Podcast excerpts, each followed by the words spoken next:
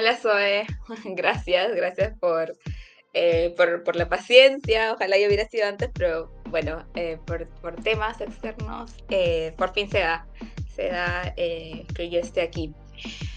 A ver, ¿quién es Chris in Crypto? Uh, bueno, es una chica que inició en todo este ecosistema porque, no sé, por diferentes hechos que le llevaron a esta situación. Eh, aquí voy a resaltar también la, la curiosidad. Em, no sé si quieres que cuente un poco cómo, cómo fue que, que trascendía a Web3. Eh, pero bueno, Chris in Crypto, en realidad eso lo escogí, no sé si tenía más opciones, creo que era una de las únicas. Eh, también me, me, digamos que tuve mucho en cuenta también otras, no sé, otras personalidades del, del mundo de cripto y pues para ese momento yo en realidad inicié con todo este ecosistema desde el lado cripto como tal, entonces tenía también muchísimo que ver, por eso también escogí ese, ese nombre. ¿Por qué Cris y no Cristina? Em, la mayoría de personas me dicen Cris, entonces, bueno, mi nombre es Cristina, pero muchos amigos, personas que me conocen del colegio, de la universidad, de cariño, como que me dicen Cris. Entonces, bueno, por eso, Chris en cripto tenía que ser en inglés porque yo amo el inglés eh, desde siempre, desde niña, siempre me fue bien. Eh, por eso en su momento escogí la carrera que escogí, que es traducción e interpretación. Sin embargo, lo ejercí por creo que unos, no sé, después de la universidad, creo que uno o dos años, que justo después durante la, la, pandemia, como teníamos bastante tiempo libre, pues empecé como a averiguar de diferentes temas. Y eso también tuvo un impacto combinado con eh, la situación política económica de mi país en ese momento, que pues me hizo tener que buscar diferentes opciones porque pues la situación no estaba nada bien. Fue ahí como llegué a inversiones y finanzas personales y luego eh, por lo mismo también me llevó a conocer todo el tema de, cripto y eh, de, inversión como tal. Entonces, bueno, he tratado como que de, resumir todo con, con, esa pregunta. De hecho, ya respondiste a un par de preguntas adicionales, lo cual pues está genial. Eh, pero me gustaría conocer si más allá de esta formación que nos comentas que has tenido también como como intérprete, este, ¿has tenido alguna formación personal o particular de autoaprendizaje que hayas tomado por tu cuenta? Sí, eh, a partir de que yo conozco todo este ecosistema, que claro, la, educación universitaria, creía yo que si es cierto, um, es necesaria, digamos, sí, te suman algunos aspectos. Um, falta mucho. Es decir, a mí yo aprendí muchísimo más, por ejemplo, de habilidades blandas con criptocuriosas. Este proyecto me ha enseñado muchísimo, o sea, hasta el día de hoy sigo aprendiendo. Y el ecosistema también, el ecosistema como tal, creo que te enseña y te pone en situaciones que tal vez en el mundo tradicional también, obviamente, pero de alguna manera en mi corto tiempo en el ecosistema yo ya como que me he puesto en situaciones, eh, nosotros sabemos que el, el, ecosistema se mueve muy rápido, pasan muchísimas cosas, entonces es bastante estresante y te hace vivir eh, situaciones no tan buenas que al día de hoy yo lo considero que me ha, me ha sumado, me ha ayudado a que el día de hoy, no sé, crisis sea la crisis de hoy.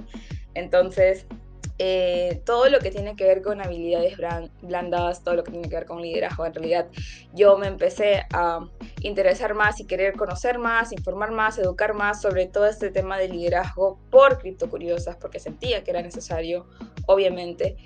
Em, entonces, honestamente, yo creo que he aprendido de diferentes temas, eh, tanto de, obviamente, educativos como tal, es decir, em, al día de hoy veo temas bastante, bastante complicados, complejos. Sin embargo, eh, desde que he empezado hasta el día de hoy también tengo mucho que resaltar todo ese sí, habilidades blandas para tratar de mejorar en el día a día. Las habilidades blandas son súper importantes, así que muy bien que te sigas formando.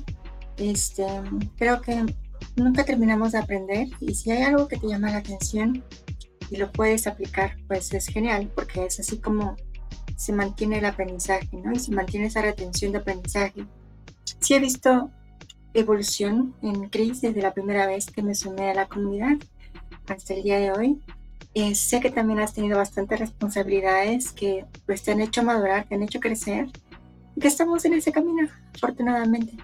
Así que me gustaría que nos compartieras cómo fue tu primer contacto con cripto y cómo te hizo sentir esa primera vez.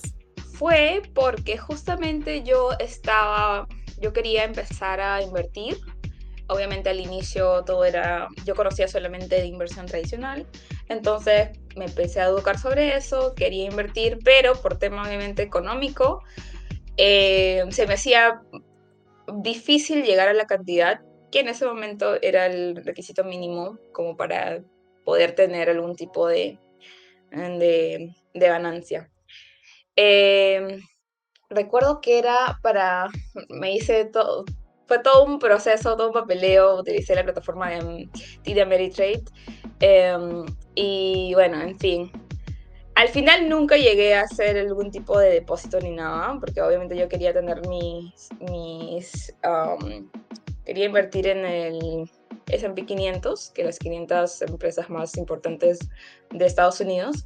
Pero pues em, en ese tiempo yo obviamente tenía mi trabajo de Web 2, yo ganaba en soles, que es eh, la moneda local de aquí de Perú, y em, por toda la situación política, económica, pues cada vez se me hacía más difícil llegar a la cantidad de dólares en específico, porque cada día subía más el, dólar. Entonces, esa fue una situación bastante em, complicada porque era la primera vez que al menos yo veía así como que tan atentamente lo que estaba pasando con la moneda local de acá. Recuerdo que entré en pánico y yo decía, yo tengo que ganar en, dólares ya, o sea, ya. Y eh, empecé a postular a, puestos para mm, donde pagaban en dólares. Eh, y bueno, me aceptaron. Em, entonces también gracias a eso pude como estar un poco tranquila en ese aspecto. Para ese momento yo todavía no conocía nada de, de cripto. Sin embargo, todavía no podía empezar yo a invertir, que era lo que yo buscaba. Eh, mientras seguía buscando más opciones accesibles, al menos para, para mí, para mi bolsillo, fue que eh, en realidad fue en un live de Instagram que yo seguía para ese momento muchas personalidades que daban tips de finanzas, de inversión tradicional. Y en este live em, tenía un invitado que al día de hoy es un gran amigo mío, que se llama Lain. Eh, y bueno, recuerdo haber escuchado el live y pues no, no entendí nada en realidad. Pero em, gracias a ese live conocí a Lain. Recuerdo que ingresé a su perfil de, de, Instagram y le empecé a hacer un montón de preguntas porque pues no había entendido nada. Y así es como yo empecé con todo esto de, de Web3. En, en, realidad al inicio fue cripto, como decía, porque Em, todo era sobre, eh, no sé, el, precio de las monedas y, conocer a nuevos proyectos, como para ver cuál sería el siguiente, eh, la siguiente moneda que, podría hacer un, boom. Entonces, em, era solamente eso, yo no conocía las comunidades ni nada, pero sí me hizo, sí siento que el saber eso primero eh, no lo recomiendo a todo el mundo que ese sea como el camino, pero después entendí que en realidad eso me ponía más en ventaja en comparación a la mayoría de personas que entra solamente y de repente sin saber nada de, comprar y vender eh, y de nuevos proyectos y cómo evaluar proyectos. Entonces yo siento que me sumó muchísimo. Eh, y también gané un gran amigo y mentor. Entonces, eh, nada, eso fue como yo empecé. Creo que siempre le, he contado, pero esta vez lo he dicho con más detalles. Entonces, sí, así fue. Sí, efectivamente, nos los has compartido en alguna ocasión en espacios en X. Ahora, lo que quizá no nos has compartido y me gustaría que nos compartieras en el podcast es cuál consideras tú que sería el camino ideal para que una persona pueda invertir en cripto. ¿Crees que es importante conocer primero inversiones tradicionales y después cripto? Sí, de hecho sí me ayudó muchísimo, me ayudó bastante porque yo creo que cuando uno empieza por ese camino, por ejemplo, en inversión tradicional, te enseñan los tips, los consejos y también lo que no debes hacer. Entonces hay, un, hay una gran cantidad de, de, no lo sé, de pasos a seguir y de cosas a tener en cuenta que no veo mucho en cripto. También por lo que a, veces es como que te digo, ¿no? No tenemos tiempo tanto de, de estar constantemente siguiendo paso a paso los steps. Entonces, yo siento que me ayudó muchísimo. Eh, no lo sé, el hecho de, diversificar, el hecho de tomar ganancia, el hecho de eh, um, no pongas todos los huevos en una sola canasta, por lo mismo de diversificar. Bueno, ahorita ya no se me vienen más cosas porque sí lo he dejado un poco de lado, mi lado como inversionista. Eh, pero yo cuando estaba más activa por ese lado, recuerdo que me hizo muy bien. Ahora, eh, si bien es cierto, yo siento que sí me eduqué, em, cuando ya estás en la cancha, es decir, cuando tú ya estás, eh, no sé, tú rendimientos que al menos, si vienes del, recientemente del mundo tradicional, que no se ve jamás en un banco, que te esté dando una tasa bastante alta, pues eso no hay en, al menos creo que la mayoría de países. Cuando son en dólares es muy, muy baja la tasa de interés, el rendimiento. Entonces, el ver que en cripto en realidad sí hay, em, es no solamente analizar, sino también tener en cuenta que eh, debes tomar ganancia. A mí lo que me pasó es que, ok, yo tenía todos los consejos, todos los tips, ya había, me había educado, me seguía educando, escuchaba también a, personas con más experiencia, pero yo cometí el error más grande, creo yo, que es que no seguí mi estrategia. Yo dije, no, lo voy a, no voy a tomar ganancia, voy a dejarlo ahí. Em, cuando yo ya había yo ya había tenido mi estrategia, yo había dicho voy a hacer esto, esto, esto, cuando llega tal cantidad voy a retirar y no la seguí.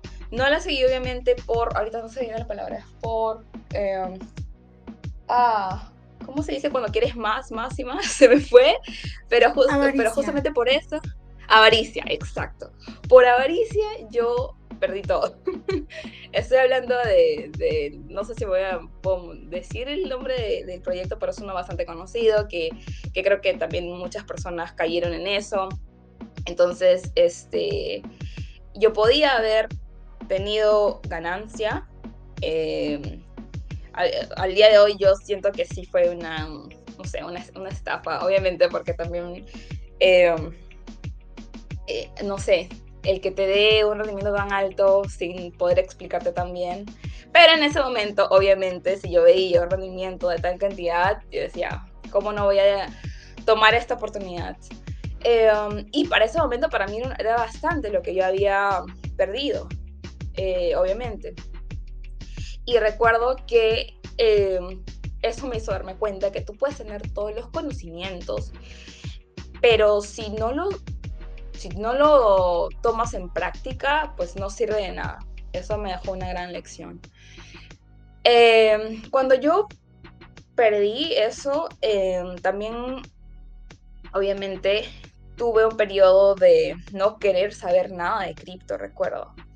Estamos hablando de mayo, sí, justo era mi cumpleaños, entonces sí, tuve como que un momento de... Y como no tenía cripto curiosas, yo podía irme de cripto. O sea, pude haber salido y no pasaba nada. Eh, recuerdo que creo que estuve como que una semana sin ver noticias de, de cripto. Ya sabes que todo el día hay siempre algo nuevo. Me hizo muy bien porque no me estaba haciendo nada bien el, ver, no lo sé, tantas personas han, han caído y eh, el fundador que se ha escapado y no sé qué y no sabe explicar las cosas. Entonces yo lo que hice fue, ok, no me está haciendo bien y voy a salir un, de cripto por un tiempo. Creo que me llevó una semana donde yo estaba trabajando en mí, porque obviamente a nadie le gusta perder dinero y para mí, como repito, era bastante lo que yo había perdido, entonces sí fue fuerte emocionalmente. y gracias a eso también, y leía mucho de inteligencia emocional, o sea, yo sentía que si, si no, no sé, tomaba terapia o, o hacía algo, yo de repente me hubiera hundido muchísimo más. Pero, o sea, eh, y estamos hablando de, una situación que fue muy fuerte para mí, o sea, el el haber perdido una, una, gran cantidad de dinero, yo creo que para eh, todas las personas, y más cuando es la primera vez, este, pues es, es, es fuerte.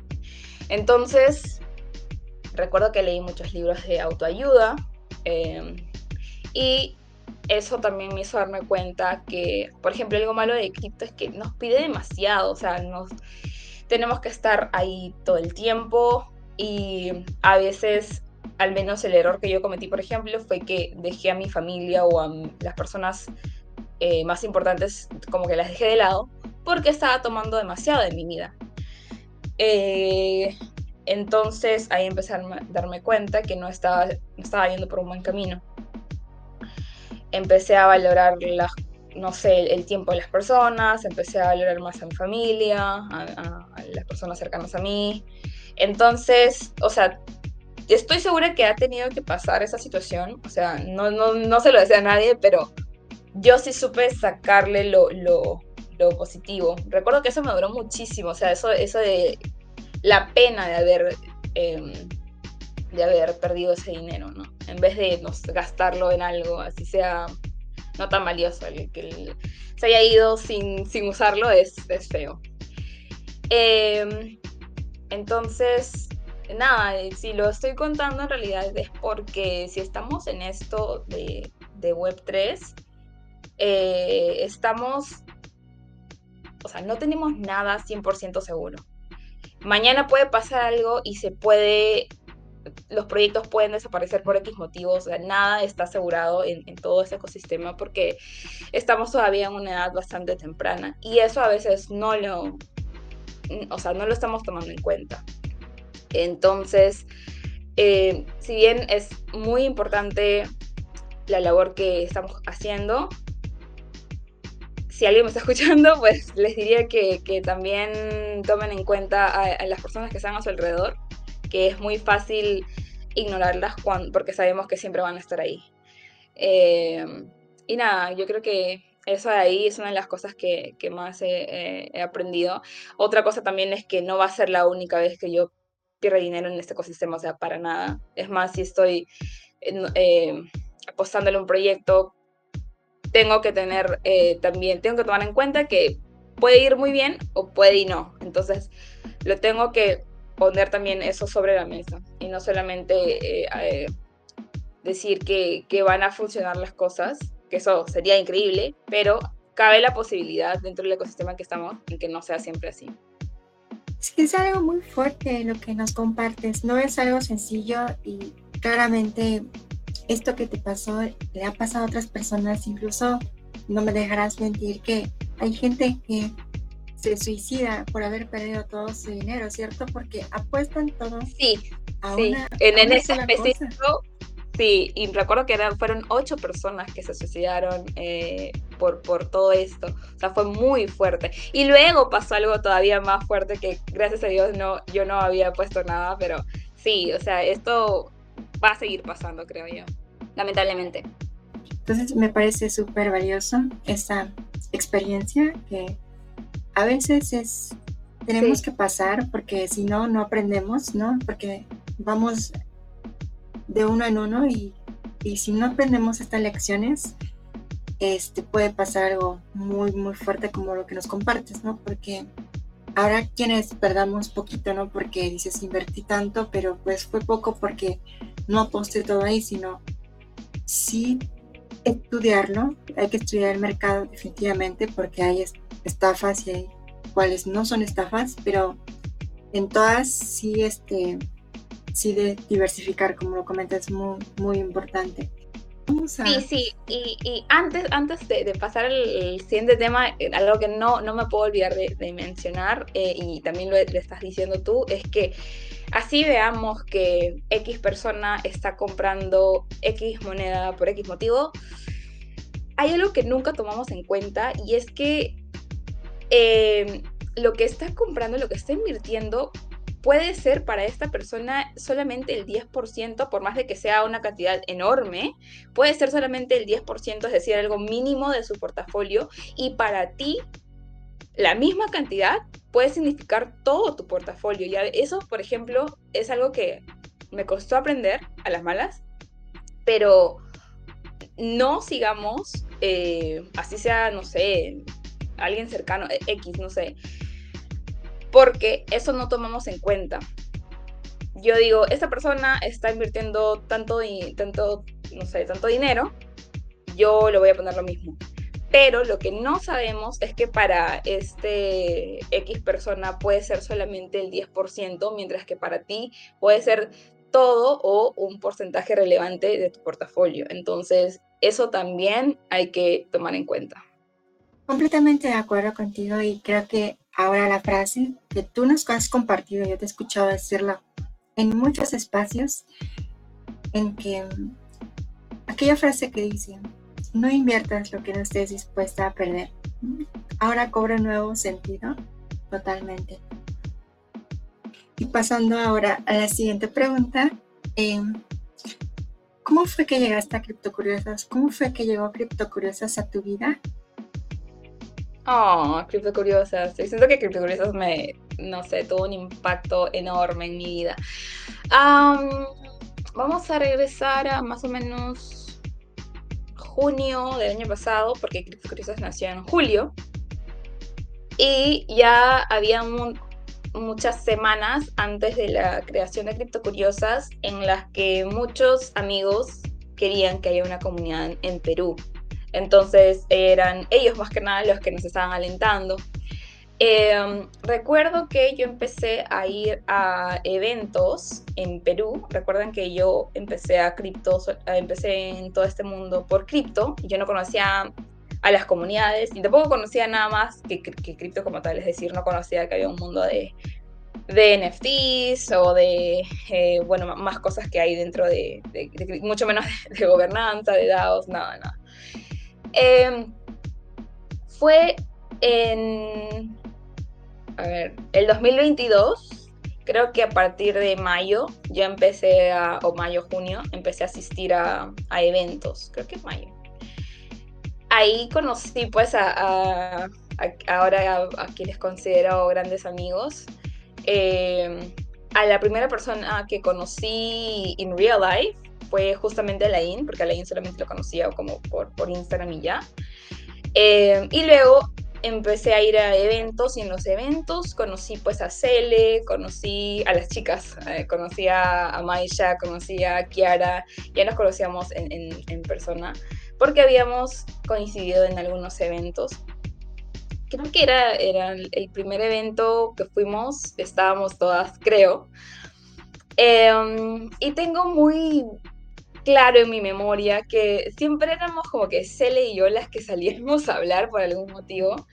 Em, y como que siempre éramos las, speakers. Justo me salía en el recordatorio esto de, en Instagram de las publicaciones.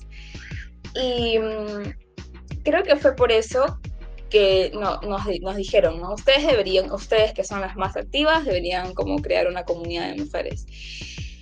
Y lo hicimos, eh, um, empezamos Maisha y yo, luego sumó Kiara y éramos las tres, justamente porque ya nos habíamos dado cuenta que en los eventos pues no habían tantas mujeres y las que habíamos éramos siempre las mismas.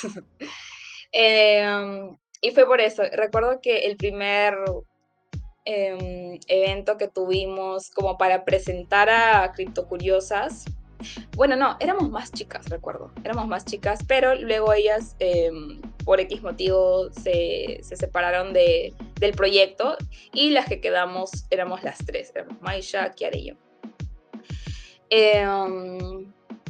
Ah, que han salido para, para Paula, que ella está súper activa en, en Instagram.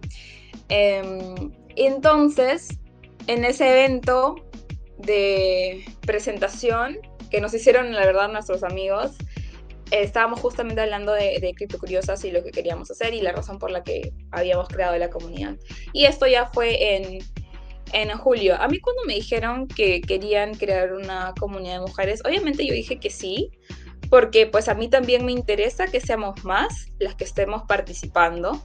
Eh, al día de hoy sigo con el mismo pensamiento y desde mi lado también donde yo estoy siempre trato de que eh, a más mujeres les interese y no solamente eso, sino que en algún momento puedan construir y que sean remuneradas también, ¿no? Eh, es importantísimo mencionar que, por ejemplo, yo empecé con Curiosas en julio em, y me tomó como un año encontrar empleo, es decir, que sea remunerado en, en Web3 y creo que eso eh, lo, lo, recalco porque sé que hay muchísimas mujeres que todavía están en ese proceso de que sean remuneradas y entonces alentarlas a que sigan. Las personas van a notar eh, el valor que le pueden entregar al ecosistema si es que siguen dando, eh, siguen educándose. Entonces, eso, eso recalcarlo. Em, al el inicio de Cripto Curiosas, pues no teníamos tanta experiencia en comunidades, al menos yo no tenía mucha, entonces seguía muchísimo los consejos de personas que ya eh, estaban más tiempo que yo. Entonces, eh, aquí, agradezco muchísimo a nuestros amigos, o sea, aquí Brian, Alain, que siempre estuvieron eh, aconsejándonos. Bueno, eso diría desde el comienzo de Cripto Curiosos me parece que también ya has compartido un poquito más también en otros podcasts como el de Rod, de Dimensión Cripto, ¿cierto? Que está muy padre ese, podcast y lo recomiendo para que si no lo han escuchado también quieran conocer también algún otro detalle con Chris y con las otras founders también súper recomendado. Em, sí, sí, gracias por mencionarlo.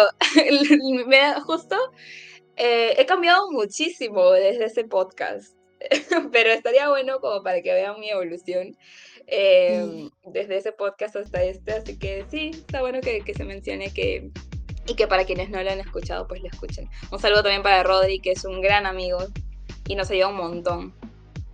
Exacto, justo lo que te iba a comentar es que en, lo, en este recorrido que nos has compartido, siempre resaltan nombres de personas, de amigos han hecho esas conexiones, ¿cierto?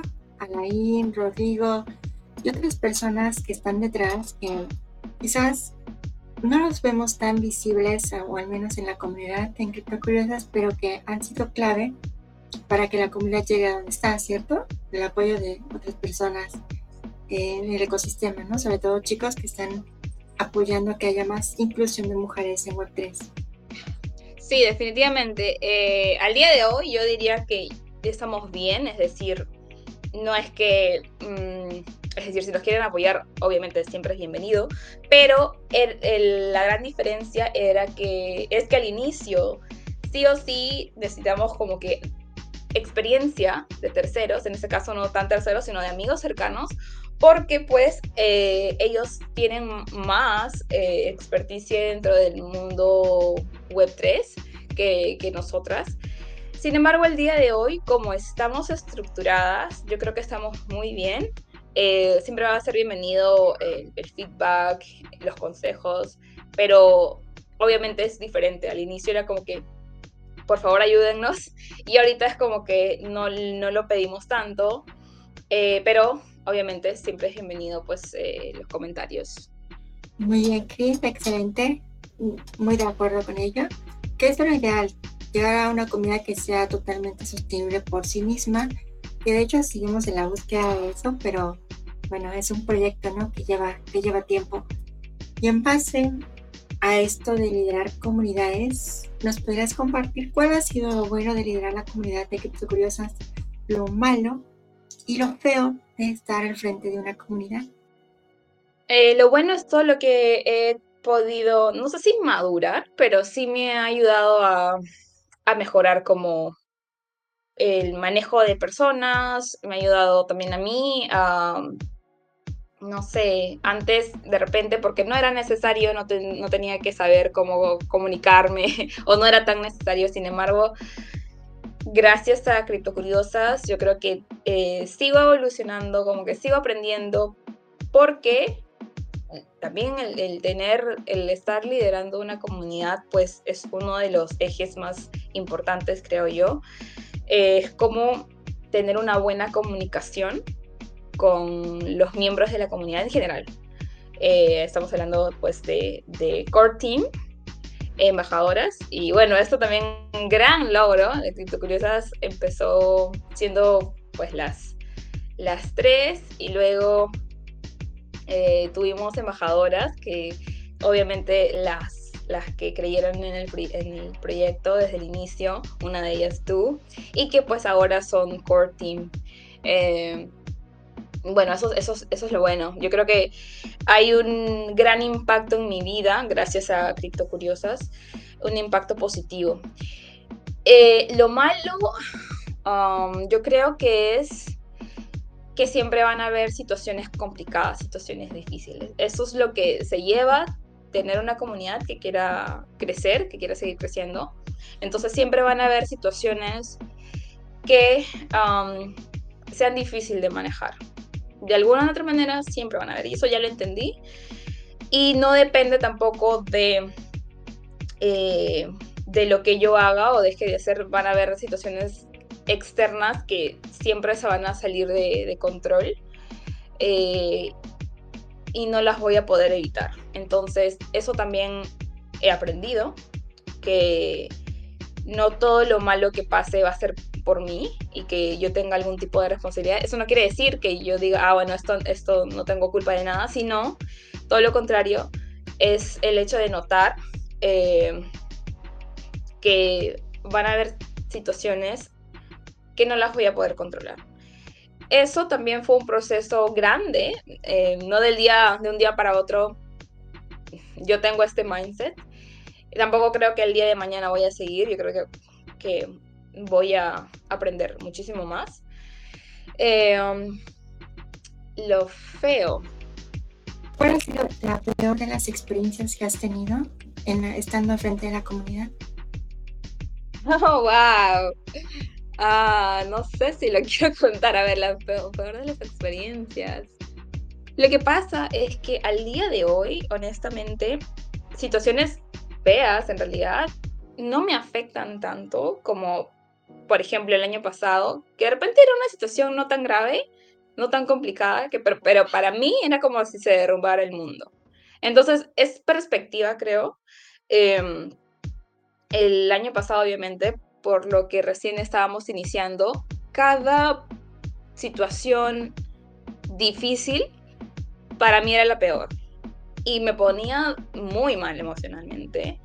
Eh, pero Mm, todo eso me ha llevado también a, aprender.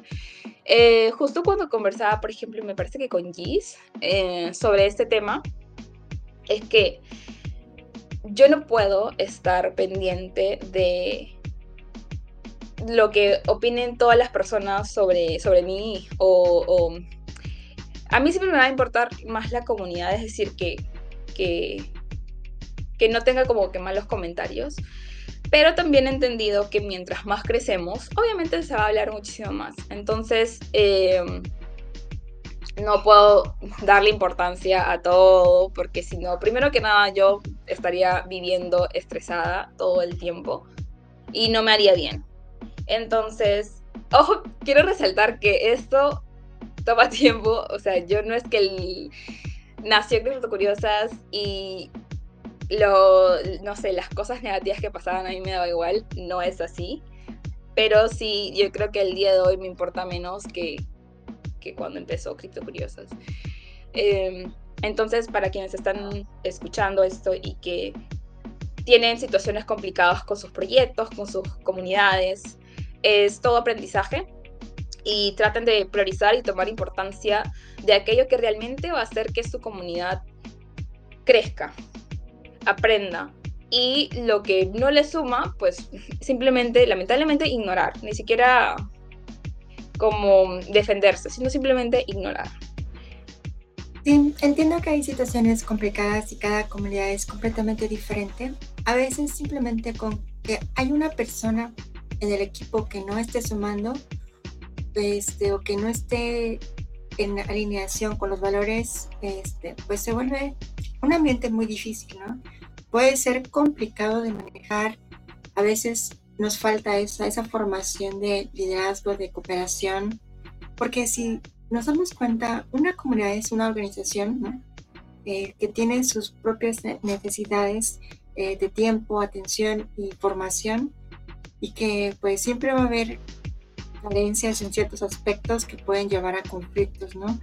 Y que lo importante es pues estarse capacitando, que haya una buena comunicación sobre todo, ¿no? Que es indispensable en cualquier comunidad, porque si eso no se da, inevitablemente habrá problemas en el futuro, ¿cierto? Y, y puede que al principio no sea tan grave, ¿no? Cuando estás comenzando, pero más adelante cuando la comunidad crezca o el proyecto se haga mucho más grande, pues esos detalles que al principio no eran tan importantes, lo serán y muy grandes, ¿cierto? Así que creo que es importante tomar en cuenta, en cuenta esto si estamos en una comunidad si alguna persona se quiere sumar a la comunidad a la que más le llame la atención. Creo que es importante que esa comunidad en la que estés, pues te sientas contenta de estar ahí, te sientas a gusto, tus valores se alineen a los de la comunidad y si no, puedes seguir buscando ese espacio para que puedas crecer y puedas seguir adelante, ¿no?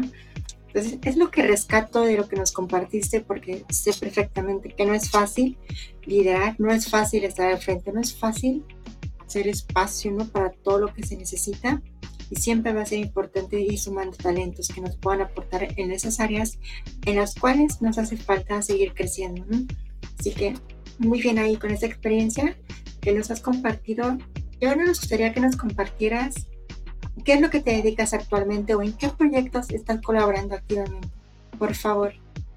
Eh, pues desde mayo, más o menos a la quincena de mayo, estoy, eh, soy parte del ABC, del Sovereign Finance ABC, junto con Sid Latam, que es, bueno, aquí no sé si tendría que entrar más en detalle, pero básicamente todo el ecosistema de Maker está cambiando eh, con un nuevo proyecto, vamos a decirle, con el Endgame. Entonces, todo lo que se conocía de Maker, todos los participantes o los actores importantes eh, que se conocían de Maker, pues está evolucionando, están cambiando.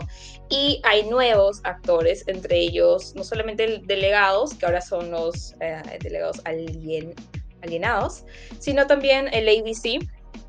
Eh, que pues el día de hoy, si de repente me han visto que todos los, todas las semanas estoy moderando eh, las llamadas en el Discord de Maker es justamente porque pues lo que uno de nuestros roles es que estar al, día con todo el ecosistema de, de, Maker y hacer propuestas que mejoren las categorías de los scopes, que son ciertas tal cual como lo digo, categorías dentro de, del Atlas, que es lo que antes se conocía la constitución de Maker. Entonces, eh, mi rol básicamente es ser la moderadora, sin embargo, también, eh, obviamente, eh, sumo con todo esto de, las mejoras, la, redacción de, del, del, Atlas. aquí quiero mencionar también que todo esto yo creo que también se ha dado porque eh, aquí un, agradecimiento también a, a Crypto Chica, quien fue la que eh, me ha dado la oportunidad de, de, ser parte del ABC. Y que eh, um, hasta ahorita no se le he preguntado, pero yo creo que lo que ha hecho que sea parte de es que me han visto obviamente en algún momento que saben que eh, tengo un buen nivel de inglés, por lo que soy traductora e intérprete, pero también porque he hecho spaces no solamente en español, sino también en inglés. A lo que voy con esto es que Twitter sirve mucho para visibilizar el talento. Por ejemplo, lo que hacemos con Cripto Curiosas es que nuestras embajadoras, nuestra core team, pues salen iniciativas de ellas no sé, vamos a decir que hacen un workshop, hacen un Twitter Space de un tema en específico, eh, un hilo de información relevante de lo que está pasando en el ecosistema. Todo eso, pues obviamente les va a sumar a, a, ellas, les va a sumar a su marca personal. Eh, y uno nunca sabe quiénes te están viendo. Y de acuerdo a eso, pues también van a necesitar de tus habilidades. Eh, yo sigo aprendiendo todos los días con, el equipo que, que les agradezco muchísimo porque eh, soy la que menos experiencia tiene en gobernanza. Eh, sin embargo, yo trato de estar al, a la par con ellos en, en todos los sentidos. Eh, y han sido como guía para... Justo cuando conversaba también de esto hace unos días, el conocimiento que tengo hoy y lo que puedo aportar el día de hoy al ABC ha crecido exponencialmente a como yo empecé, obviamente, como todo. Pero, y, quiero seguir eh, um, entendiendo más. Para ponerles un poco en contexto, pues, eh, si bien es cierto, Web3 hay cambios siempre, eh, Maker, digamos que para mí, el día de, al día de hoy, digamos que es uno de los proyectos o los protocolos que está en, diría que está el que más en constante cambio. Entonces, tenemos que literal, eh, literal estar súper, súper actualizados. Lo que hoy pase puede que mañana ya no, o se estén cambiando, porque hay constantemente propuestas nuevas.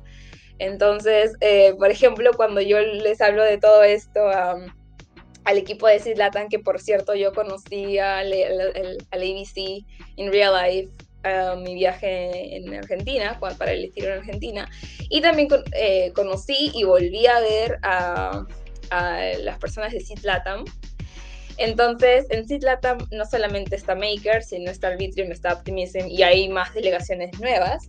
Eh, entonces, cuando nos podemos hablar, hay algo como que un inside joke que es como que no, de Maker no quiero saber nada porque es muy complicado. Y sí, sí, sí tiene sentido que, que muchas personas tengan esa perspectiva. Eh, porque, porque sí, en realidad al día de hoy yo diría que hay demasiados cambios en muy poco tiempo. Eh, por lo cual, por ejemplo, a veces yo también quiero involucrarme más en, en Arbitrium o en Optimism simplemente para estar al, día, pero a veces se me es imposible porque pues obviamente yo priorizo Maker, es, es mi trabajo. Y, y, es, para mí al menos, es, no es tan fácil estar al día en, en otros protocolos porque pues me, me, demanda, me demanda tiempo. Sin embargo, puedo ver mi avance, eh, puedo ver mi avance desde, desde que empecé, eh, por ejemplo, para mí fue un desafío que yo tomé el ser speaker de, todo esto, del ABC con el nuevo rol que está bien en Endgame, eh, para um, el Governance Days que hizo Citlatam, eh, que era mi primer evento hablando del ABC in real life. Y era para una audiencia en español. También aquí destaco que tuvimos un Twitter Space justamente del Endgame, que ojalá y lo podamos poner también el link, porque eh, fue la primera vez que yo hablaba del Endgame en español. Eh, fue en un space, pero igual, yo recuerdo que estaba súper nerviosa. Digamos que me ha ayudado todo esto a salir de mi zona de confort. Hubo un tiempo en que yo sentía que, estaba, que no estaba avanzando, que, y no me sentía muy bien por eso. Y llegó esta oportunidad eh, que siento que cada vez es como que requiere, requiere más de mí. Y me gusta porque estoy avanzando, estoy en constante aprendizaje. Eh, y aprendo también de, las personas que me rodean, eh, de, mis compañeros. Entonces, yo creo que estoy en un buen lugar y estoy muy agradecida y siempre lo, lo voy a decir. Eh, así que si quieren conocer más del ABC, de lo que, estamos, lo que está sucediendo en, Endgame, en, Maker como tal. Eh, pues todos los jueves tenemos llamadas en el Discord de Maker. Eh, la hora es a la 1 pm hora Perú, 3 pm hora Argentina. Está el, Twitter también de Citlatam. Y hay un Twitter en inglés también de Citlatam que es CitlatamGov. Y en realidad sí me gustaría que haya más chicas que estén interesadas en todo esto. Así que me gustaría verlas también en, en, las llamadas. Así que aquí una invitación para, para todas.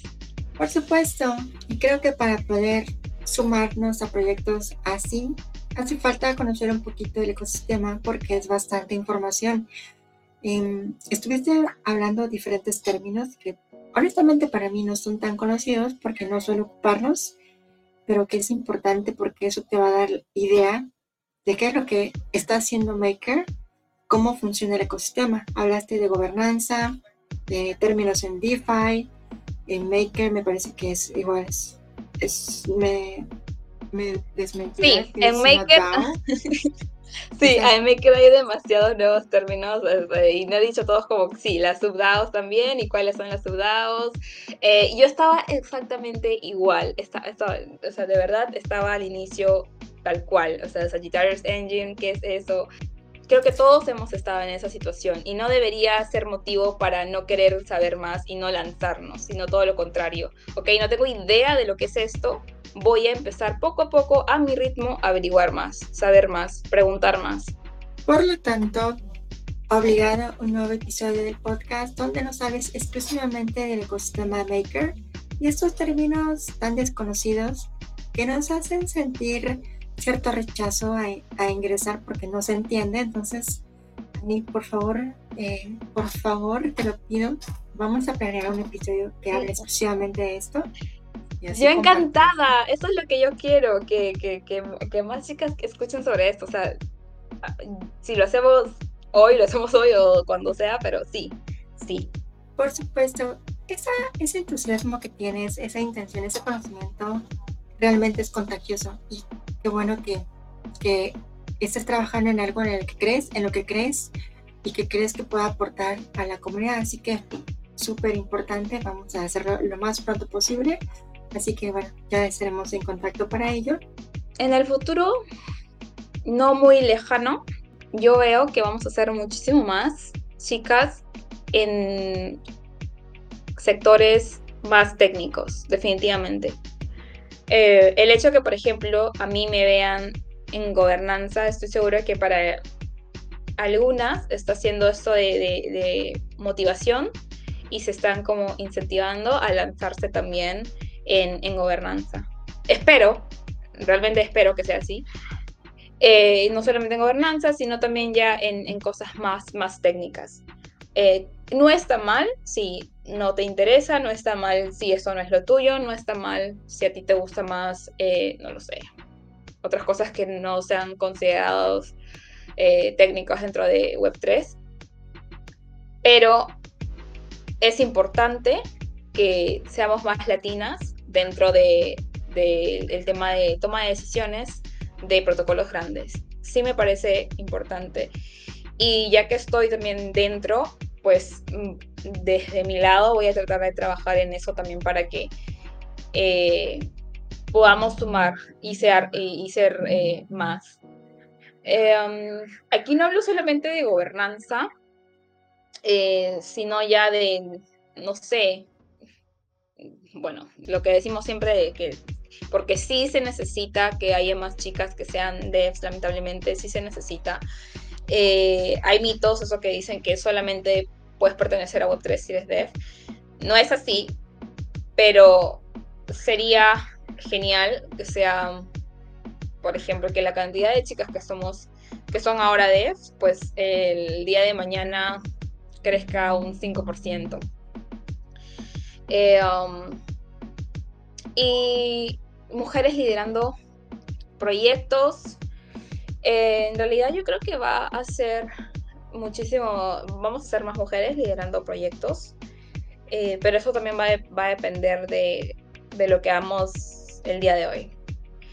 yo puedo decir que a mí me inspiran, me motivan y tengo a, no sé si decir, sí, mentoras, yo diría que, eh, o personas que, mujeres que admiro muchísimo el trabajo que están haciendo em, y que me sirven de inspiración.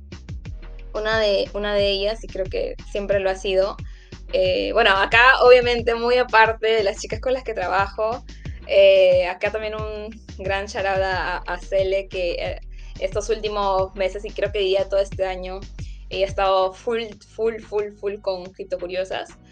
Eh, y a todas las chicas del core team, a, las embajadoras. Eh, pero también quiero mencionar a quienes yo creo que eh, han tenido un impacto también en mi crecimiento en Web3, que es Lau de, de Herdao. no es porque hablemos todos los días ni nada, pero digamos que cuando he necesitado algún tipo de consejo eh, o algún otro tipo de, ayuda, pues eh, Lau siempre ha estado para asesorarme, esa es la palabra, asesorarme. Eh, y ahora pues que también trabajo muy, muy de cerca con... con eh, ah, bueno, y también que los proyectos que en los que está trabajando el Lau es, es increíble, así que... no, un shout out. y también ahora pues que estoy trabajando con eh, no, tenía la, no había tenido la oportunidad, pero ahora que estoy trabajando, por ejemplo, con, con Crypto Chica y veo cómo ella coordina con, con todo el team, eh, me gusta cómo lo hace y siento que también me, suma a mí. Entonces, eh, considero que cuando tengas algún tipo de de acceso a personas más inteligentes que tú, con más experiencia, personas que están en el lugar donde tú quieres o que simplemente eh, te gusta cómo trabajan o cómo ven la vida, qué sé yo, eh, trates de aprender, o sea, de acercarte genuinamente, obviamente, y eh, aprender de este tipo de personas.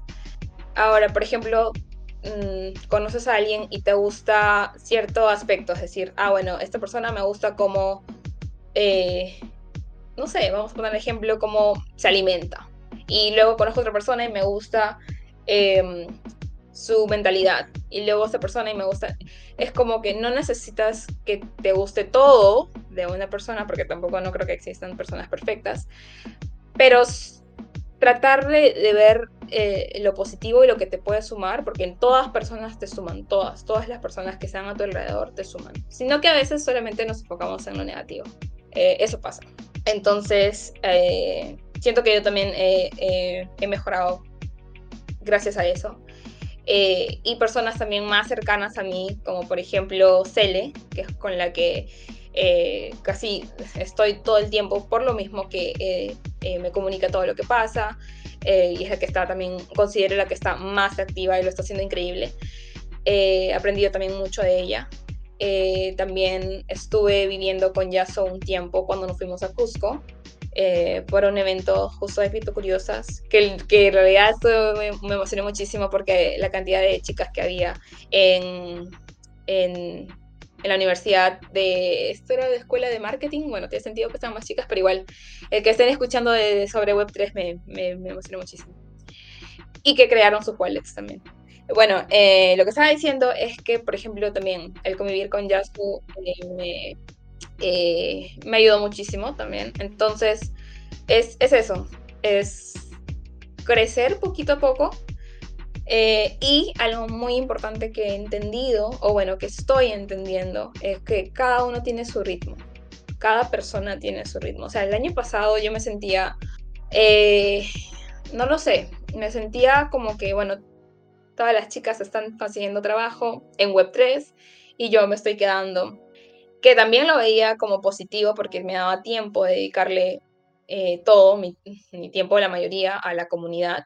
Porque también si no, si hubiera conseguido trabajo desde el año pasado, pues no hubiera podido. Eh, entonces tiene partes muy buenas, pero también yo decía, pero ¿cuándo va a llegar mi momento? ¿Cuándo voy a empezar a, a trabajar en, en Web3? y yo creo que llegó en el momento indicado. En realidad no me lo esperaba, pero así sucede a veces. Entonces, esto también como para... Sé que hay muchas chicas que están necesitando muchísimo eh, trabajar en, en Web3, pero ya, ya va a llegar su momento, solamente que sigan actualizándose y sigan queriendo aportar, impactar, sumar al, al ecosistema. Totalmente de acuerdo, Chris. Creo que es importante eso que nos compartes, que haya personas en roles de liderazgo que nos puedan inspirar. No necesariamente liderando proyectos, hay personas súper talentosas que comparto contigo. No necesariamente están liderando proyectos, pero están siendo parte de comunidades y de, de otros proyectos que están aportando cosas muy valiosas, ¿no? Y es cuando interactúas con ellas que realmente las conoces y ves el verdadero valor que están aportando. Yo creo que tú cumples un rol importante también para inspirar a más personas. Tus experiencias inspiran y ayudan a muchas personas a encontrar también su lugar. Y es verdad lo que dices, que llegado el momento, si sigues en el ecosistema aprendiendo, actualizándote, en un momento va a llegarte una oportunidad. Y es cierto también que muchas de esas oportunidades están surgiendo, no son tantas como quisiéramos, pero están surgiendo. También es importante estar pendientes de ellas, ¿no? Porque, pues obviamente cuando surge una posición eh, buena, pues ya hay personas que están dispuestas a tomarlas inmediatamente, ¿no? Como ocurre en Web 2, pues en Web 3 es algo parecido, así que creo que es muy importante que, que no, que las personas que están en Web 3 no se desesperen, esperen su momento porque llegará inevitablemente. Si, si tienen esa paciencia y esa curiosidad por seguir aprendiendo. Así que es un consejo muy valioso. Siguiendo estos consejos valiosos, me gustaría que nos compartieras qué otros consejos le darías a alguien que está comenzando en Web3, como esos pasos, el primer paso, pues tendría que hacer esto, segundo paso esto. ¿Nos puedes compartir esos pasos que tú consideras que es importante para alguien que está comenzando Web3? Primer paso, por favor, créate una cuenta en Twitter. Yo eh, me rehusaba a tener una cuenta en Twitter porque pues no, no tenía, entonces no encontraba valor en, en tener uno. Sin embargo, escúchenme y si te interesa conocer más todo esto del ecosistema Web3, tienes que tener una cuenta en Twitter porque todas las actualizaciones, digamos, la mayoría de proyectos están ahí y es todo el, digamos, todo el, ecosistema es más activo en, Twitter que, por ejemplo, en plataformas como la mayoría usa eh, Instagram o Facebook. Entonces, ese sería mi primer consejo. Ojalá yo lo hubiera hecho. Em, igual, al día de hoy yo creo que todo lo que he hecho me ha llevado donde estoy, sea bueno o no. Entonces, eh, pero igual, si alguien quiere empezar con todo esto, primero eso, estar, no solamente, no solamente crear una cuenta, sino también ser activo. Porque yo también, cuando me creé mi cuenta, no hacía nada, ni siquiera eh, leía Twitter, o sea, no, no, estaba, no estaba ahí. Eh, date tiempo de leer o de seguir, primero que nada, investigar qué comunidades hay, eh, de qué temas están hablando y bueno, de lo que te interesa, pues empezar a, a seguir a comunidades, a personas. Eh, um, eso es el primer paso. Luego, lo otro que recomendaría es empaparte de, de, todo. Por ejemplo, eh, yo en un inicio no sabía exactamente en qué me quería como que especializar sí sabía que no quería NFTs. Yo sé que, que, la mayoría de mis amigas sí, sí les, gusta, les llama la atención, les gusta, son artistas. Pero yo sí sabía que no, NFTs no, no era lo mío. Pero había tantas cosas que también no sabía en qué enfocarme. Eh, entonces, este es el momento como para experimentar, este es el momento para ir por diferentes caminos y ir analizando cuál es el que va más contigo, cuál es el que te llama más la atención. Eh, entonces, ir viendo eso también. Y conforme te conoces a ti, pues vas descartando. Em, luego, ¿qué más? Eh, ten a alguien como mentor, como mentora. Definitivamente, y eso es algo que siempre lo he tenido. Eh, estás comenzando, así que ya sea una comunidad eh, o una persona en específica, eh, pues eso de ahí, tener a alguien con más experticia, con más conocimiento, con más experiencia, que puedas tú acudir en esos momentos en los que tú digas, bueno, ya no doy más, no sé qué más se tiene que hacer de donde estoy, pues justamente para eso es, es eh, este tipo de personas que te van a, dar consejos y que por lo mismo que saben más que tú, te van a saber eh, lo que me ha pasado a mí, por ejemplo, ¿no? A veces yo no estaba pendiente de lo que estaba pasando y, eh, no sé, la U me mandaba, mira lo que está pasando aquí o esto y esto, entonces me ponía al día y cosas así. Eh, también, que otra cosa, comunidad, eso es súper importante. Lo mismo con, con, en qué te quieres especializar, eh, especializar, pues lo mismo con las comunidades. Estás empezando, así que empieza conociendo todas las comunidades, la, gran parte de, las comunidades y poco a poco, pues eh, uno ya va a darse cuenta en dónde, quiere estar más activa. Eso también. Em, recomiendo, así encarecidamente, que sean activas, que no solamente sea como que los, eh, miembros pasivas de, la comunidad, sino que muestra interés, que quieres sumar, quieres aportar, que quieres aprender, si estás empezando, quieres aprender, haz preguntas. Eh, ¿Por qué? Lo voy a decir yo como, como líder de proyecto, yo mapeo a las chicas más activas.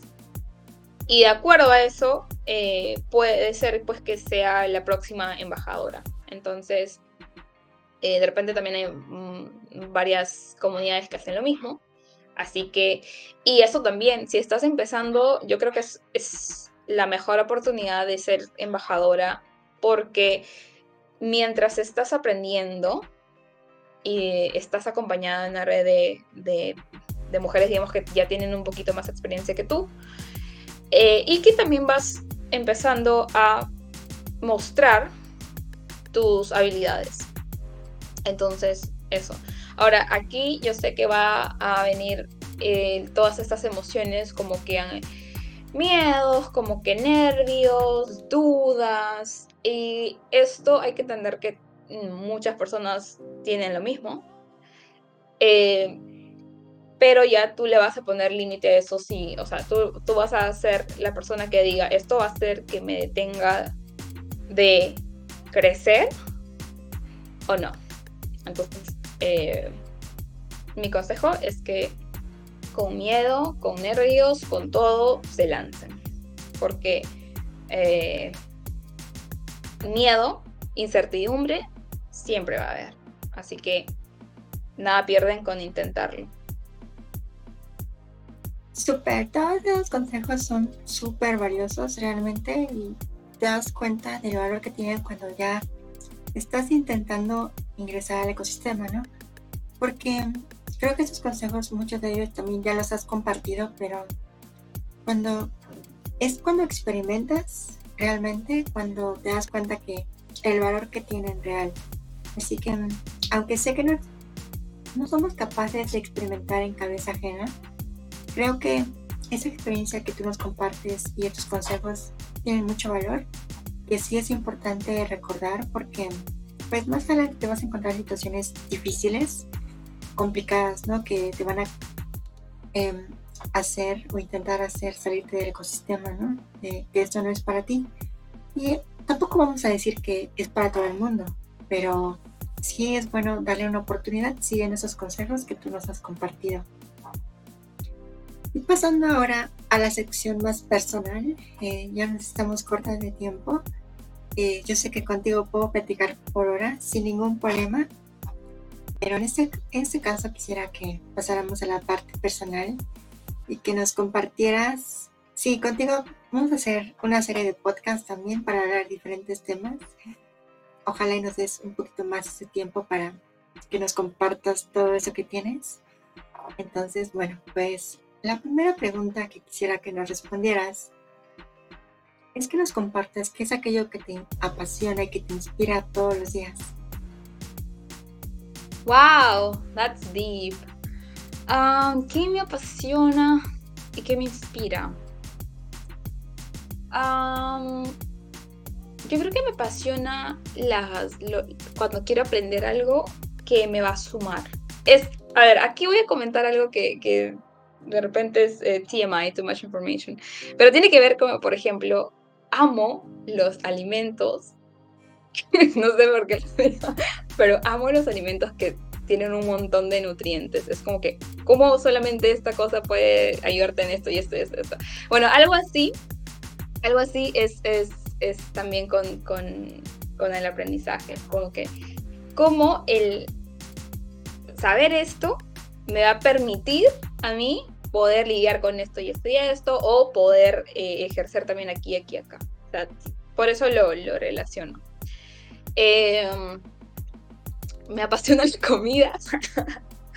Quienes me, me, siguen en, en, Instagram van a darse cuenta que, um, que sí, me encanta comer rico. Entonces, eh, eh, eso es lo malo cuando viajo en realidad. Extraño mucho la comida de aquí, de mi país. ¿Cómo me inspiro? Me inspiro en la persona que quiero llegar a ser. Que también no lo veo desde una perspectiva negativa, es decir, em, si no, si no sé, por A no puedo em, llegar a mi meta, no es que me va a deprimir, sino todo lo contrario. Em, he aprendido que cada persona tiene sus propios, eh, no sé, sus, propios pasos o, tiempo. Entonces, eh, lo que sí es ser determinante, que es algo que yo estoy trabajando en ello, me gustaría poder decir soy una persona súper determinada porque no lo soy. Eh, y admiro muchísimo a las personas que sí. Em, pero, eh, digamos, lo que sí trato es que haya un, balance entre mi vida profesional y mi vida personal. Como digo, al inicio no había. Y por lo cual también hacía que estuviera como que mal emocionalmente o tal vez me enferme, qué sé yo. Eh, que es muy fácil en este ecosistema. Lamentablemente, sí, eh, es así. Por ejemplo, como anécdota puedo decir que eh, al principio, y a veces hasta el día de hoy también, pero es como que una vez a la semana nada más, mm, al principio me pasaba que no dormía porque tenía que prepararme para, para mis llamadas, porque como digo, no es un tema sea sencillo, eh, y yo no era una persona súper, súper activa en el ecosistema de Maker. Entonces, pues obviamente tenía que ponerme al día. Y para esto me amanecía de lo de miércoles para jueves, no dormía para, para que se llegue a estas llamadas. Al día de hoy no, nada, nada así. Sí, es cierto, duermo menos esos días, pero sí duermo. Em, pero también siento que, por ejemplo, ha dado fruto. Eh, eso también es otra cosa que siento que debo mejorar mi organi eh, hacer una persona mejor organizada. Em, pero en cuanto a lo que me apasiona, pues, y lo que me inspira, eso es. Claro, es, muy válido, bastante inspirador. sé que tienes un montón de intereses también, lo cual es genial, porque alejarte un poquito del ecosistema, pues, hace muy bien a tu salud mental. Y ya que ya nos compartiste un poquito de esos pasatiempos, pero por favor compártenos. ¿Qué hace Chris en Crypto cuando no está pensando en Maker o en Crypto Curiosos? me encanta. me encanta la pregunta porque justo cuando hace cuando cuando pongo al día a, las personas de, de, a mis amigas que no están en el ecosistema Web3 eh, bueno, eh, y trata de explicarles, es como que, ¿cómo te explico que mi vida consiste de maker y criptocuriosas? Pero sí, a ver, aparte de, eso, em, bueno, yo cuando estoy aquí en, en, en, casa no soy de salir mucho, salgo, o sea, salgo más obviamente cuando viajo, porque lo mismo que estoy en un nuevo país o nueva ciudad y tengo que conocer. Eh, pero fuera, fuera de, de cripto, me, me, interesa mucho la nutrición. Es algo que eh, en realidad yo creo que hubiera estudiado nutrición o algo relacionado con ello si es que no hubiera llegado a todo este ecosistema eh, Web3. Entonces, eso. Y estar bien, entonces me gusta, por ejemplo, yoga, me llama la atención yoga, bueno, también practico yoga, eh, pilates también. Em, entonces, todo lo que es estar bien, like, body and mindset, eso para mí me llama muchísimo la atención. Tengo también amigos con los que hablo de este tema, entonces es bueno, mm, es muy bueno, así que háganlo, es bueno tener conversaciones muy aparte de Web3 y muy aparte de todo este ecosistema. Así que eh, puedo decir, por ejemplo, que también con, con mis mejores amigas yo no hablo mucho de, Web3 porque pues ellas no están en el ecosistema y también me hace bien a veces. Entonces, eh, eso. Mis pasatiempos serían comer. Eh, sin embargo, siempre hablamos como que de comer y comer y comer, pero yo sí incentivo a comer, pero también nutrir, nutrirse. Así que, como le entiendan, como le entiendan ustedes, pero los que le sume a su eh, cuerpo, a su mentalidad, a ustedes, los que les haga sentir bien. Um, actividades favoritas. Hmm, me gustaría ser más activa en realidad. Me gustaría tener un hobby como deporte. Al día de hoy no lo tengo. Ojalá y en el siguiente podcast pueda decir que ya tengo un hobby. Eh, al día de hoy no. Si tuviera un, deporte como hobby, yo creo que tal vez sería... Ah, por cierto, hace poco escalé eh, estuve haciendo trekking em, en Cusco, lo cual hay más altura que Lima.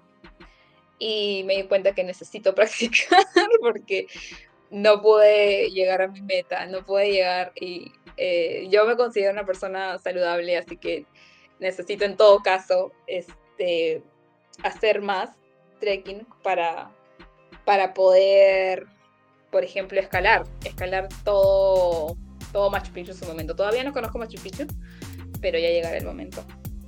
Eh, y también natación. Creo que natación es, uno de los deportes más completos. No lo practico, pero me gustaría. Que no conoces Machu Picchu estando en Perú es imperdonable. Yo quiero conocer Machu Picchu. Justo ayer me dijeron lo mismo. Y siempre, siempre, me, cada que conozco a alguien que fuera de Perú y les digo que no conozco Machu Picchu, tienen la misma reacción. Espero y se dé este año, ojalá. Claro, sin presiones, por supuesto, porque son lugares maravillosos que te conectan con nuestros ancestros, ¿cierto? Así que igual yo sé que hay lugares en México que emblemáticos que tampoco conozco y creo que más allá de pensar, al menos para mí en lo particular, mi visión particular, más allá de pensar que voy a visitar París, Francia, este, pues lugares turísticos muy conocidos, a mí me encantaría conocer mi país, ¿no? Y creo que eso es importante también para las personas que quieren viajar, pues qué importante sería que conocieras tu país, al menos los lugares más emblemáticos. Y este es un compromiso para mí, y ya más adelante te aseguro que algún día conoceré Machu Picchu. Y cuando sea ese día que hoy vaya para allá, créeme que eres la primera persona que voy a invitar para que, si puede, me acompañe para, para ver ese lugar que es mágico y maravilloso. Y pasando a la siguiente pregunta. Yo llego, ahí nos vamos, nos vamos hoy. Por supuesto que sí, ya está hecho. Em, ahora, pasando a la siguiente pregunta, quisiera que nos compartieras si más allá de los talentos que evidentemente tienes, ¿tienes alguna habilidad o talento único no tan conocido por las demás personas? Ay, me, encantaría decir que sí, pero creo que no. O sea, todo lo que, las habilidades que tengo, creo que lo he dicho. Eh, no lo sé. ¿Cuántas personas saben que hablo portugués también, además del inglés? Eh, eso no lo sé. Sé un poco de, francés, no, no mucho. y después, lamentablemente no, pero me he dejado con eso, así que voy a voy a preguntarme a mí mismo y voy a pensar también qué otro tipo de talento no es. Ah, bueno, me gusta, que no es lo mismo saber, pero me gusta bailar. Me gusta mucho bailar. Sí, aplausos. Eh, sí, no, no se me viene más a la cabeza, lamentablemente. Es que de eso se trata la pregunta, de preguntarte a ti misma, ¿qué es eso que se me da naturalmente y pues no es tan común de ver, ¿no? En las demás personas. Creo que es eh, un pa el primer paso para conocerte un poco mejor, ¿no? Creo que en algún momento nos damos cuenta que hay cosas que quizás son comunes para nosotras, pero en realidad no son tan comunes, ¿no? Así que espero que nos puedas compartir más adelante si has descubierto algún otro talento, porque talento tienes, evidentemente, y tienes bastantes, pero algún otro talento que quizás no te habías dado cuenta tú misma, que sería genial que nos compartieras más adelante. Así que, bueno, pasando a la siguiente pregunta, ¿cuál es el logro del que te sientes más orgullosa de hayas logrado conseguir? Oh my god, estas preguntas me están haciendo pensar muchísimo. Ah, muy bueno, muy buenas, muy buenas preguntas. Me gusta, Zoe. Oh, el mayor logro. Oh, ok, yo creo que es que nunca he dicho que no a situaciones que yo considero difíciles para mí o desafiantes, que creo que muchas personas dirían que no por temor, por el síndrome del impostor, que no digo que yo no lo tenga, pero a pesar de todo, todo, todo, todo, em, lo he hecho. Eh, a pesar de miles de, nervios, de miedo, de lo voy a hacer bien o no, eh, pues eh, me he lanzado. Yo creo que reconozco que eso me ha permitido crecer muchísimo y que incluso al día de hoy que tengo, no sé, hay cosas que todavía me dan muchos nervios. Em, voy a decir siempre que sí, sí me va a permitir esto crecer personalmente, profesionalmente, eh, sí, eh, no diría algo en específico porque, wow, en todo este año yo creo que han, han pasado tantas cosas. Eh, y bueno, el año pasado también, que, que creo que también durante el podcast lo, he mencionado, y que han tenido un impacto significativo en mi vida, que en su momento yo lo veía como que mal, como que negativo, como que eh, no voy a poder salir de esto y que solamente me han ayudado a pues ver la vida desde otra perspectiva y que van a haber situaciones malas, eh, situaciones negativas, situaciones que no salen como yo quiera siempre, siempre. Eh, um, y no es el fin del mundo. Genial, es eh, algo importante que reconozcas los triunfos que has logrado y te sientas orgullosa de ellos. Sí, es bastante el superar o intentar avanzar a pesar del miedo es algo del cual cualquier persona que lo haya intentado, pues obviamente se debe sentir totalmente orgullosa, así que es algo muy importante. Y pasando a la siguiente pregunta, y en esta ocasión espero que no los pase como con Cele, que en esta ocasión, en esa isla desierta a la cual pues vas a llegar inesperadamente, no vas a poder llevar nada, nada digital, ¿qué es lo que te quedarías? Esas tres cosas con las que te quedarías en esa isla desierta. Que no sea digital, ojo, no teléfonos, no internet, no conexión. ¿Con qué te quedarías? Ay, primero que nada, mm, espero que nunca me pase. Eh, um, me recuerda de la película El náufrago, Eh, así que, primero, no creo que pueda sobrevivir, honestamente. así que no, yo creo que comida y, ya, pero si puedo traer a personas, puedo mencionar a personas. pero... Nombra, puedes nombrar a dos personas que te acompañen para poder sobrevivir en esa isla. Eh, ok. ok, a ver, ¿a quién? Mm, no, a ver.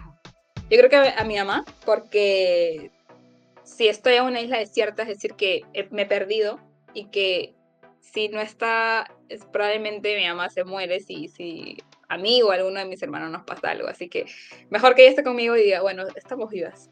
Y eh, um, um, comida, creo yo. Comida. No sé si estoy esperando respuestas súper elaboradas y la verdad es que no se me viene más a la cabeza.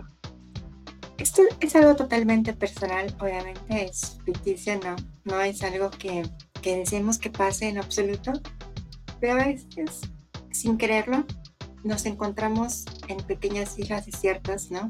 Cuando nos encontramos en un problema muy, muy fuerte, muy grave, que no sabemos cómo salir de ahí, es como estar en esa isla desierta en el cual pues estás en, la desesperación y a veces sí necesitas pedir ayuda ¿no? a ciertas personas necesitas cierto elemento, ciertas herramientas para poder salir de ahí.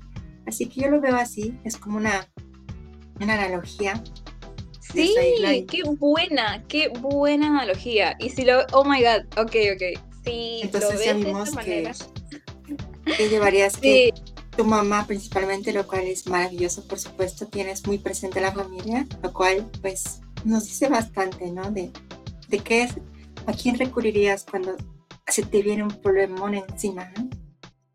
Sí, aquí añado en realidad a la persona eh, yo no he tenido muchas crisis existenciales en mi vida, gracias a Dios, pero recuerdo haber estado muy mal, muy, muy, muy mal. Creo que lo más mal que he estado.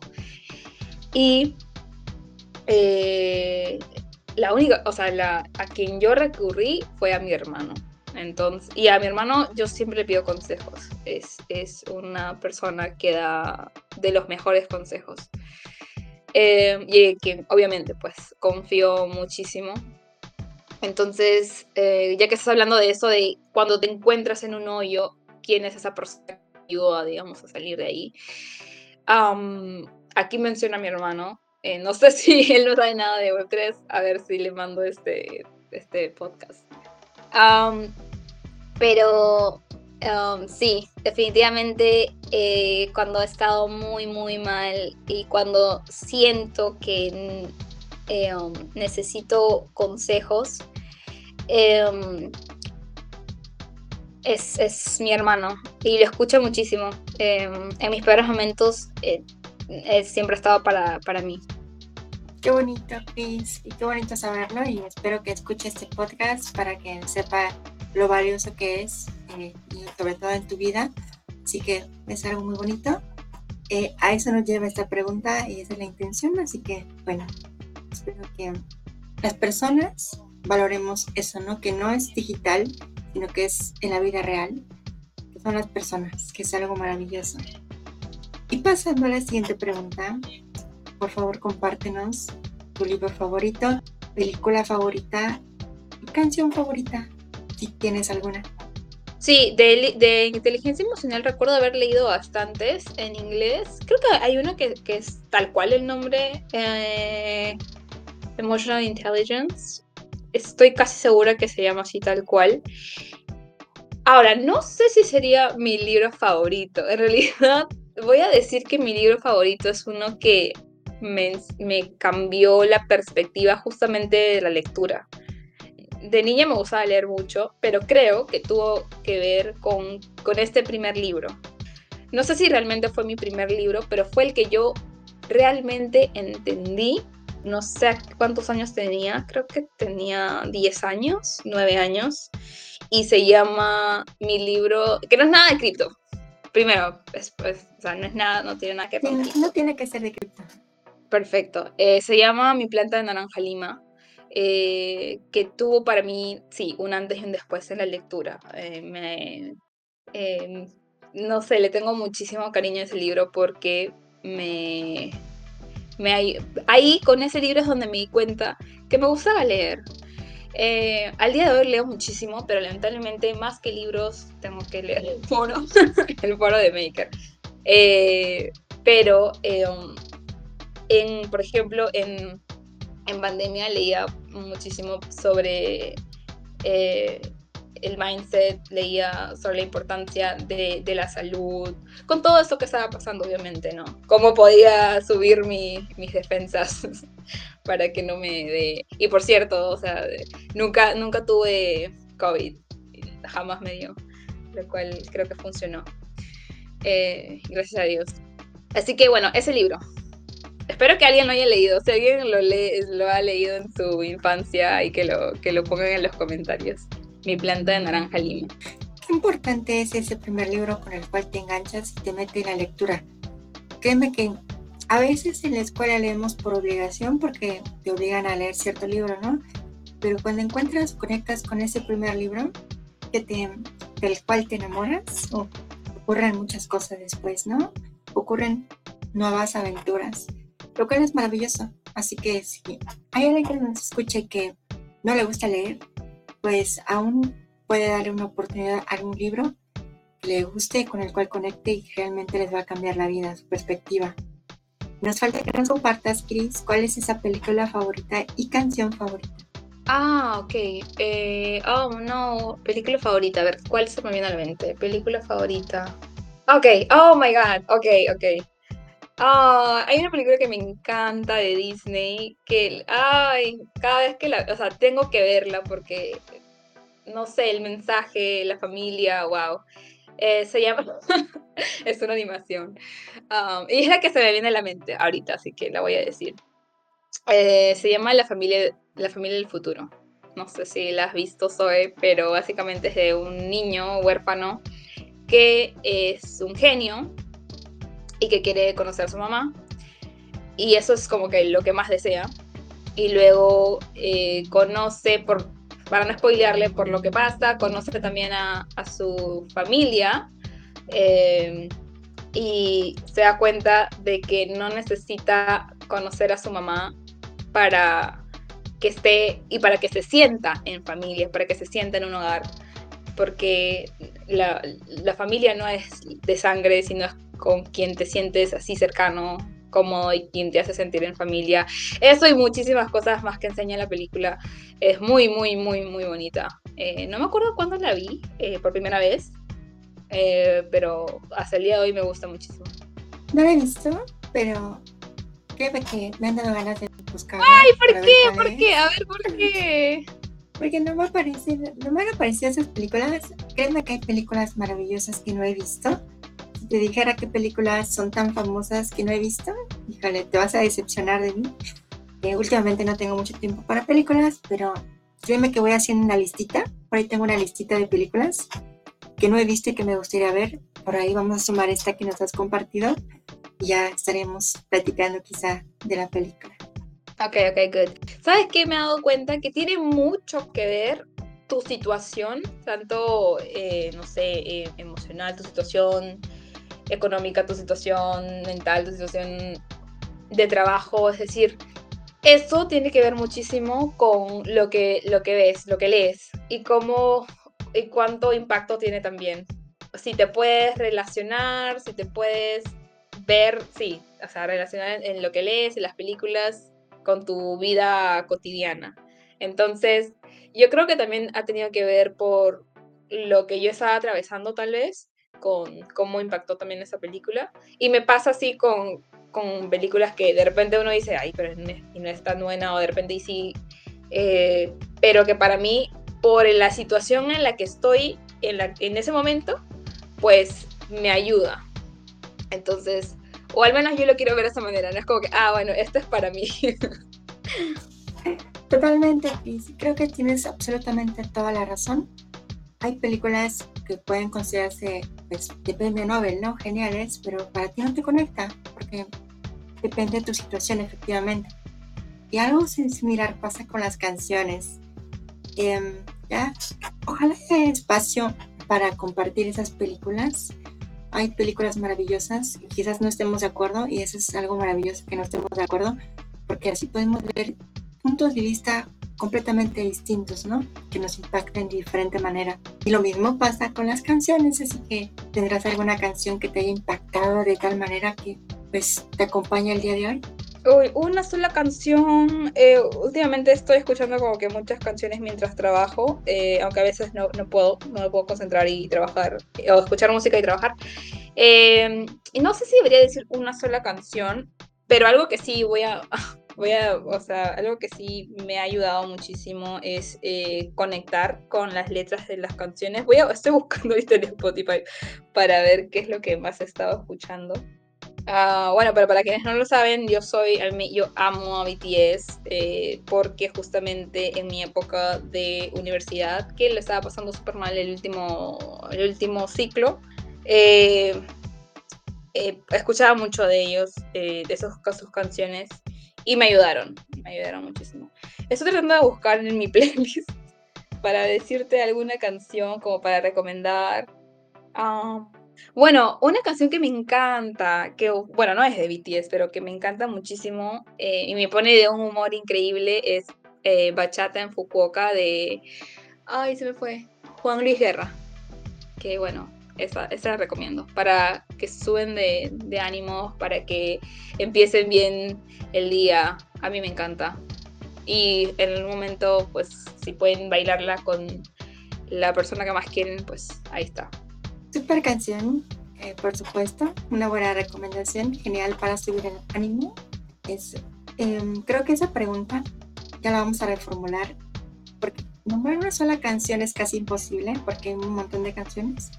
Pero quizás esa banda favorita y ya no la compartiste, quizás sea más eh, en el cual nos identifiquemos, ¿no? Para ti es BTS, lo cual es genial, es tu banda que podemos considerar de las que te han influido bastante.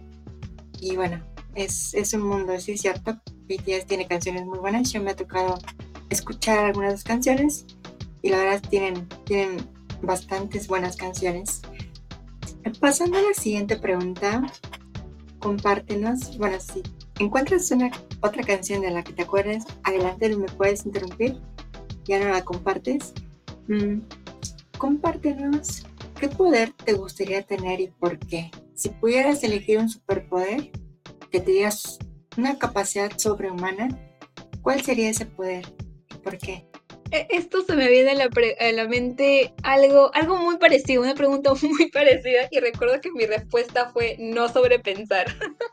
yo creo que mi vida sería mucho más sencilla si yo no, fue, no, no sobrepensara, definitivamente. Y estoy trabajando en eso. I consider myself an overthinker. Um, pero un superpoder, oh, uh, sí, no sobrepensar, de repente poder trasladarme a, lugares. Ay, sí, el día de hoy, ahorita, o sea, sí, poder trasladarme. ¿Cómo se llama eso? Teletransportación. O sea, el día de hoy yo creo que eso me ayudaría muchísimo. Primero que nada, en estar en lugares que quiero estar, que de repente no puedo viajar em, por, no sé, por el costo del pasaje, qué sé yo.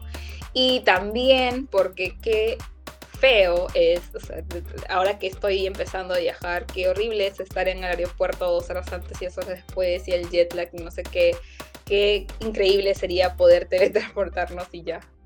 Por supuesto, es un superpoder y no, no me cabe la menor duda que si lo llegas a tener, eh, yo hubiera sido a Machu Picchu, por ejemplo. Así que es un buen superpoder. Ese de sobrepensar las cosas, mmm, no es sobrehumano, pero híjole, es un poder increíble. El de controlar tus emociones o el poder este, ser dueña de, tus pensamientos y poder tener hasta cierto punto un control sobre ellos. Uf, es algo que está al alcance de cualquier persona, pero para llegar a él, híjole, de verdad no cualquier persona, así que sí, es, es un gran poder. Así que interesante. Es muy interesante, Chris. Y nos gustaría que nos compartieras también si tienes alguna meta o un sueño para alcanzar en un futuro. Oh, wow, sí, tengo muchísimas, muchísimas metas. Em, a ver, de las que puedo compartir, yo diría que crecer muchísimo más, eh, contar con más experiencia en todo el tema de, de, gobernanza, con, wow, creo que ya se le habló de Cripto Curiosos lo que se viene, así que no voy a entrar ahí en, en, más detalles, pero yo creo que eso, en, dentro de las metas que tengo, tener más balanceada mi vida profesional con mi vida personal.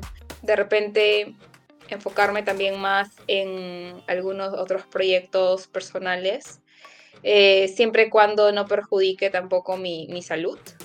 Entonces, eso, eh, tener una mejor organización, conocer, conocer más, en más lugares. Eh, una meta también es ir a DEFCON el, próximo año. Así que eh, eso puedo compartir.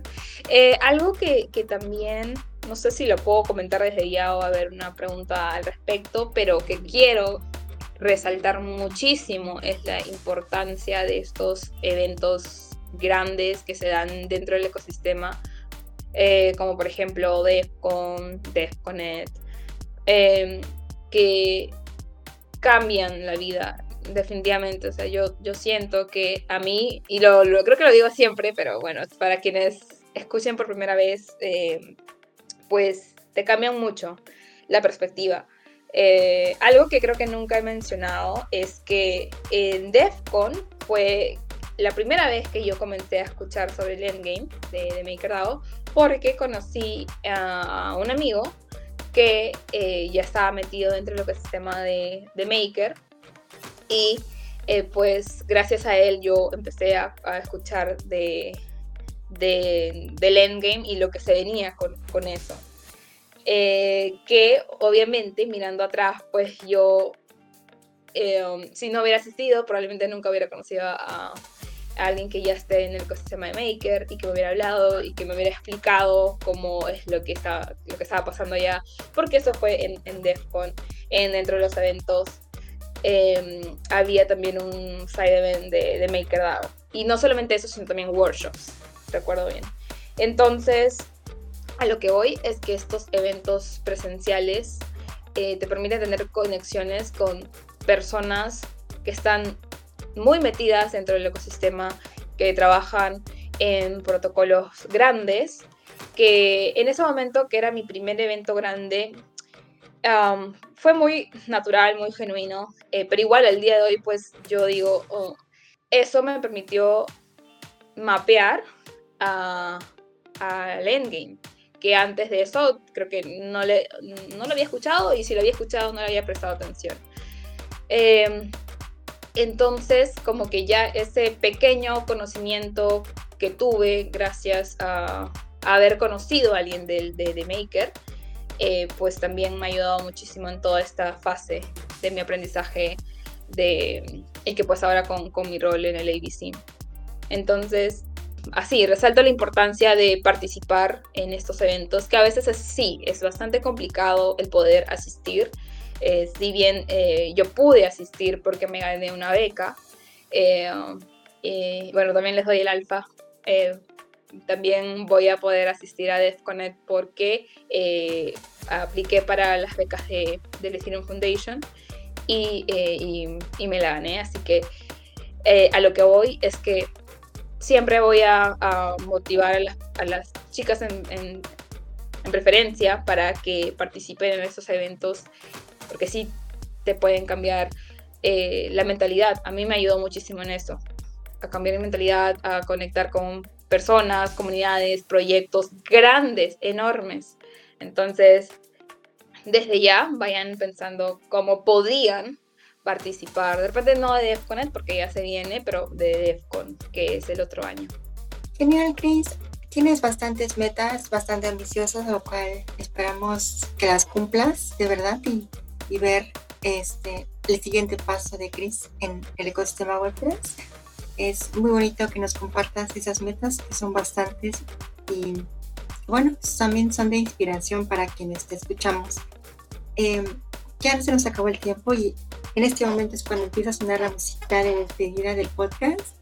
queremos que nos compartas un mensaje final que quisieras compartirnos. Sí, a mí me pone muy triste esta parte porque contigo podemos tener conversaciones increíbles. Va a haber espacio. Lo que me llena el corazón es que vamos a tener espacio para otros episodios donde nos puedas compartir eh, un poco más de todo eso que, que conoces, que sabes, que va a ser de inspiración para la comunidad y para las personas que escuchen este podcast. Así que, por favor, compártenos un mensaje final que quisieras que nos quedáramos de ti. Sí, eh, en realidad que lo primero que nada es que se que estén pendientes de las redes de Criptocuriosas porque detrás de cada post que hay, detrás de cada workshop, de cada Twitter Space, digamos que hay una organización fuerte detrás, que es decir, que hay personas que se esfuerzan muchísimo para que todo salga. y aquí un gran shout out al core team, a, a a Yasu, a, a ti, Zoe, a Giz, a Rose, porque digamos que es el trabajo de, ellas quienes están eh, ejecutando, no solamente eh, son, son iniciativas o ideas, sino que son, lo están haciendo para que pues se estén dando eventos, se estén dando eh, activaciones, el podcast, por ejemplo, el que cada semana hay un nuevo podcast. Eh, a veces no tenemos tanto en cuenta cuánto lleva el hacer de repente un script o editar un video o pensar en un copy o qué sé yo pero detrás de la organización, coordinación, de ver los invitados o las invitadas en ese caso, pues hay un gran trabajo que no siempre, no siempre se, se ve. Entonces, un agradecimiento también a cada una de ustedes, chicas, por hacer eso posible. A las embajadoras que también las veo muy activas. Aquí un shout out a Yes, que sé que está viendo el tema de, de los artículos y que está moviendo también a, las chicas en la parte de, redacción.